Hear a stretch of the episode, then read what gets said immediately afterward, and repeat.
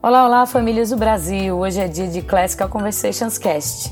Eu sou a Adna e estou muito feliz por estar investindo esse tempo com você para falarmos dos desafios, das alegrias que fazem a educação domiciliar uma aventura para a vida inteira.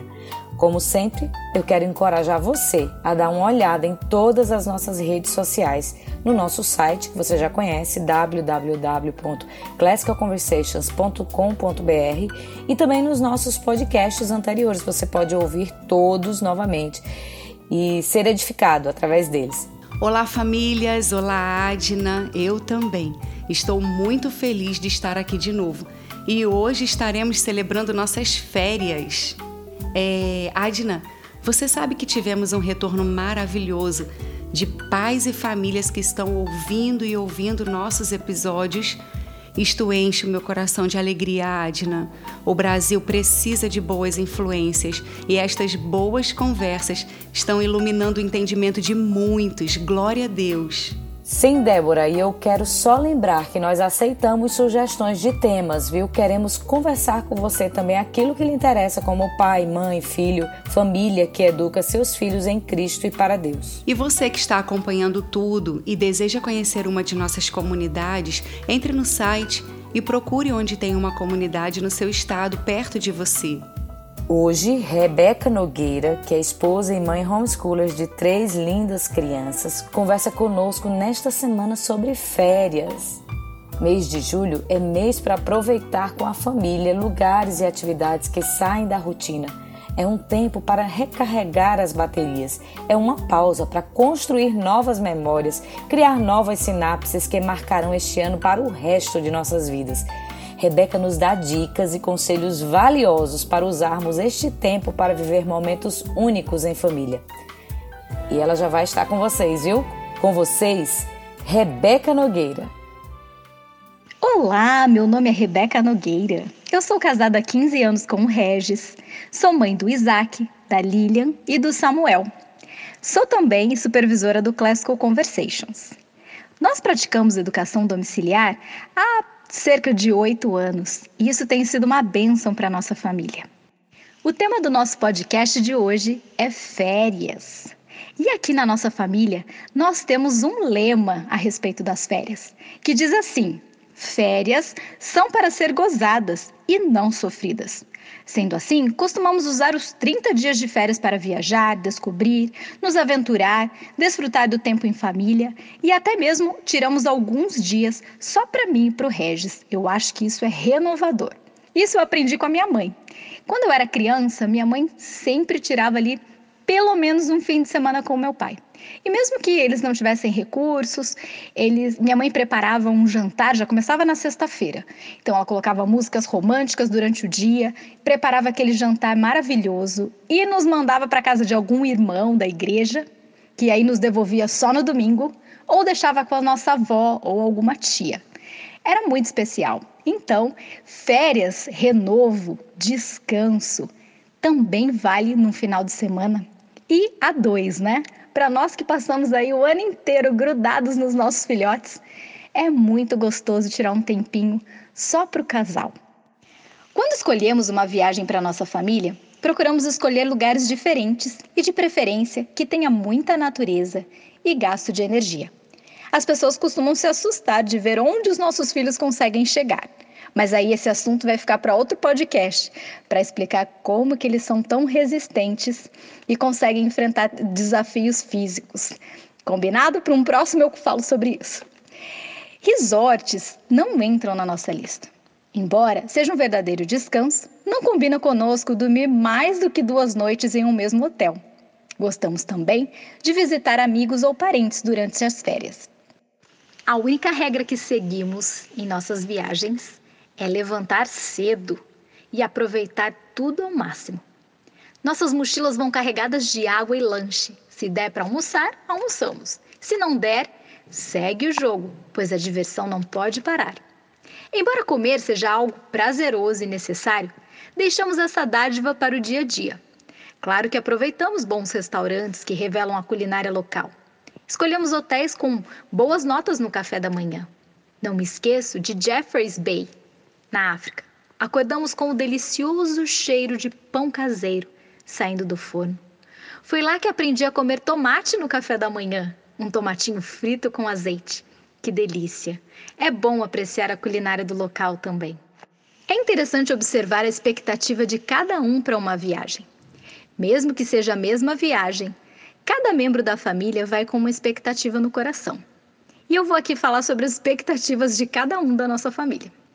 O Isaac gosta de se aventurar em novos lugares e ter novas experiências, como mergulhar à noite, saltar de pier. Já a Lila também gosta dessas coisas, mas não com tanta intensidade.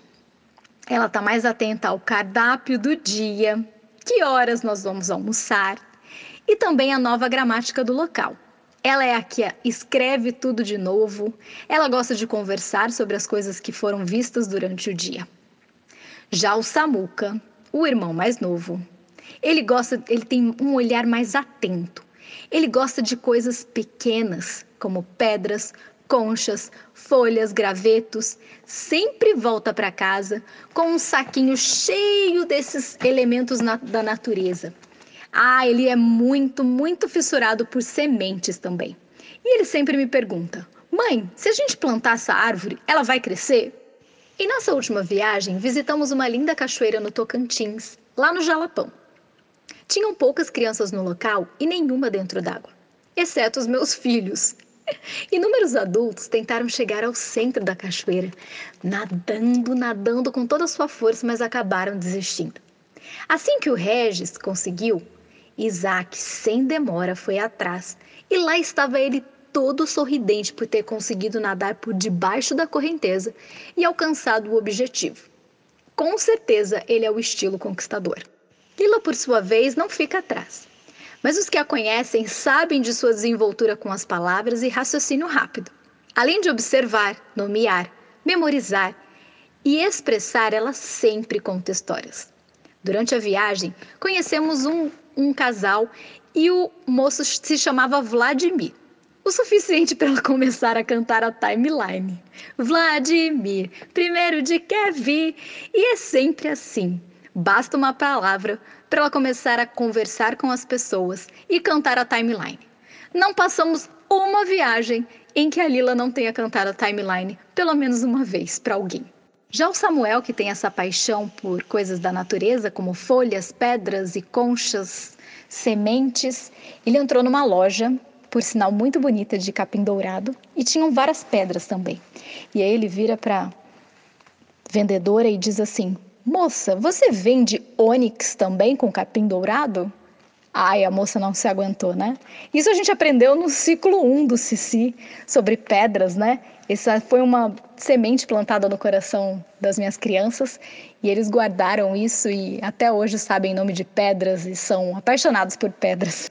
Já o Regis está sempre preocupado com tudo que vai acontecer no dia. Ele que decide a rota, ele que decide os lugares que nós vamos visitar, ele que está sempre ali conversando com as pessoas do local para descobrir lugares novos que turista não costuma ir, né? Ele adora pegar atalho. Gente, que é uma pessoa que precisa de um 4x4 para jogar o carro no atalho e descobrir um lugar que ainda não foi descoberto por turista. É o Regis. Ele também não se atenta ao horário de comida não está nem preocupado com o que nós vamos comer durante o dia, mas sim desbravarem, conhecerem, falar com pessoas. Esse é o estilo de viagem dele. Ah, como é bom viajar, caminhar, nadar, velejar, pedalar vagarosamente ou com pressa, sentir o vento, observar o pôr do sol, poucas vezes o nascer, confesso que eu não consigo acordar tão cedo. O nascer da lua também, estrela cadente, arco-íris. Nas férias a vida é mais intensa. Vivemos experiências para compartilhar e recordar o ano todo. Se você mora na praia, local quente, em um apartamento e viaja para uma serra, fria, às vezes até congelante, para uma fazenda, o seu corpo, a sua mente experimentarão sensações novas e isso ficará para sempre dentro de você. Sair da rotina, deixar o conforto do lar, navegar pelo desconhecido, muitas vezes gera um desconforto físico e mental. Quanto maior for a aventura, mais sinapses o cérebro assimila e mais inesquecível se torna a experiência.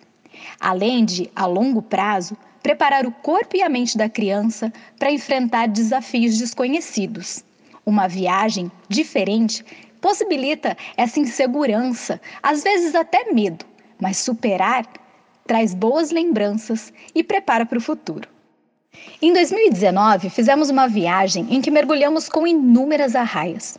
Quando fecho os meus olhos, consigo sentir o frio da água e a felicidade que senti naquele momento. E principalmente, o que mais me recordo é da textura da pele das arraias passando por mim e eu esticando os meus braços e acariciando elas. Ah, os meus olhos chegam a encher de lágrimas também, quando me lembro do dia em que estive frente a frente de uma chita. A delicadeza dela, aquele ronron alto, que satisfação eu senti, foi incrível.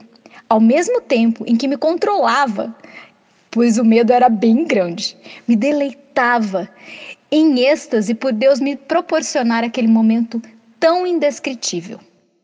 Em meu coração carrego inúmeras lembranças. As mais latentes são a de encontros com pessoas, receber sorrisos, oferecer abraços, levar esperança de que o Deus que habita em meu coração é o que me traz paz e alegria. E não aquela, aquele momento de viagem ou o quanto eu posso passear por aí. Viajar, se divertir é um presente, mas enxergar o Criador nos detalhes, aceitar as pessoas e as situações que nos acontecem em uma viagem é enriquecedor. Eu me lembro que uma viagem que eu fiz para o Maranhão, nós estávamos num, acho que é pau de arara que chama, né? E ia de uma cidade até a cidade onde tem os lençóis maranhenses. E só dava para ir nesse pau de arara porque os rios estavam muito cheios e só esses caminhõezinhos que passavam. E eu me lembro que no retorno dessa viagem, nós ficamos parados esperando, acho que cerca de duas horas, uma senhora. E aquilo foi tão ruim para mim, eu fiquei pensando no meu coração, né? Por isso que essa cidade não vai para frente, mas que coisa. Eu muito jovem e imatura, com os meus 25 anos, não percebi onde eu estava. Eu não consegui me inteirar daquele local. Se nós não esperássemos aquela senhora por duas horas, ela não voltaria para casa. Ela morava em um, um, um, no caminho, né? Em alguma daquelas cidades que nós iríamos passar com esse pau de arara. E ela morava numa casinha de pau e a, pau a pique. E ela não teria como voltar para casa se nós não a esperássemos. Quando eu falo de viver as sensações do local, de sentir as pessoas, é realmente desacelerar, parar o relógio, entender a cultura da qual nós estamos vivendo naquele momento. Não querer ensinar a nossa cultura, afinal, aquelas pessoas estão ali e não tem interesse nenhum de estar onde nós vivemos. Nós é que estamos lá onde elas vivem.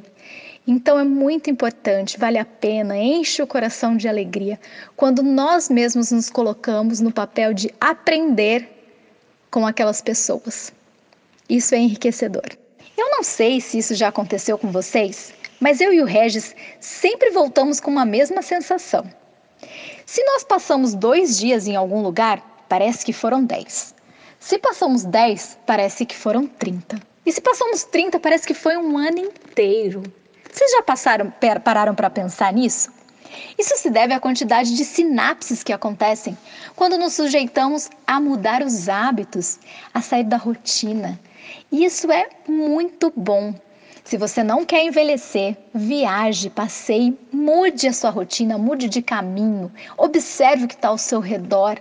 Não, não dependa só do celular para ir de um lugar para o outro. É muito bom saber qual é a árvore que está plantada no seu caminho, que tipo de relevo. Isso tudo cria sinapse no seu, na sua mente e te faz mais jovem.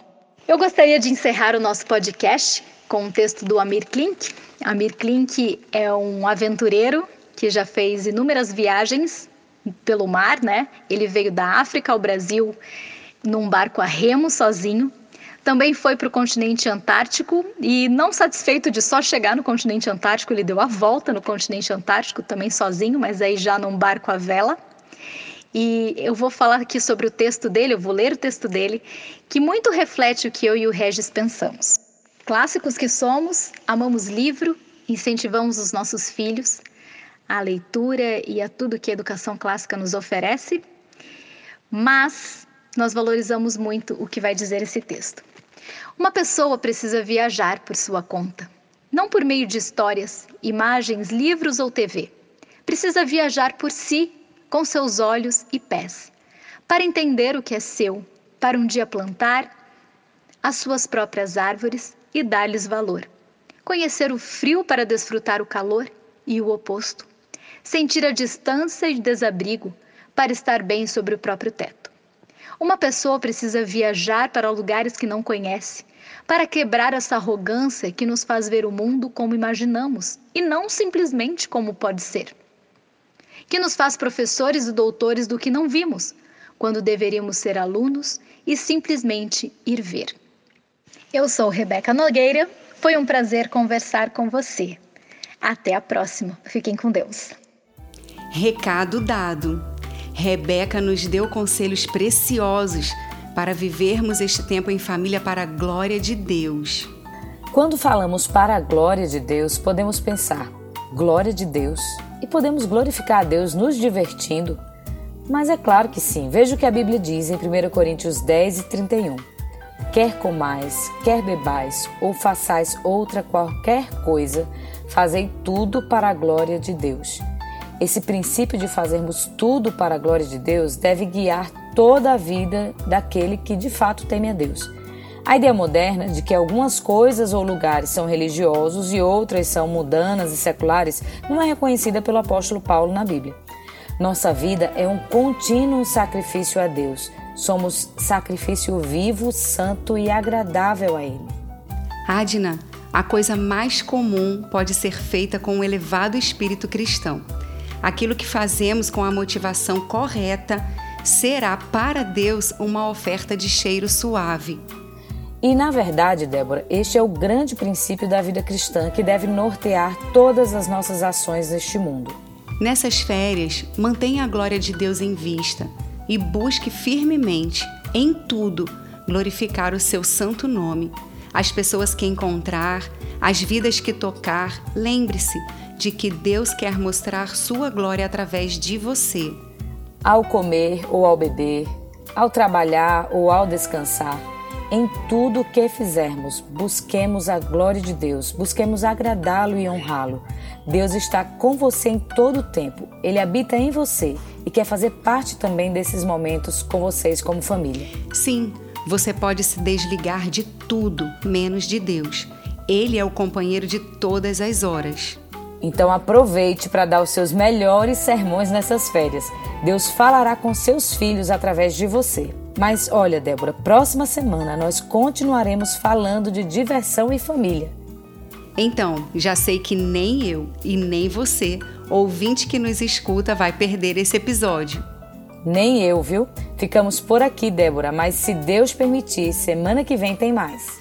Eu sou a Débora. E eu a Adna, e este foi o Classical Conversations Cast.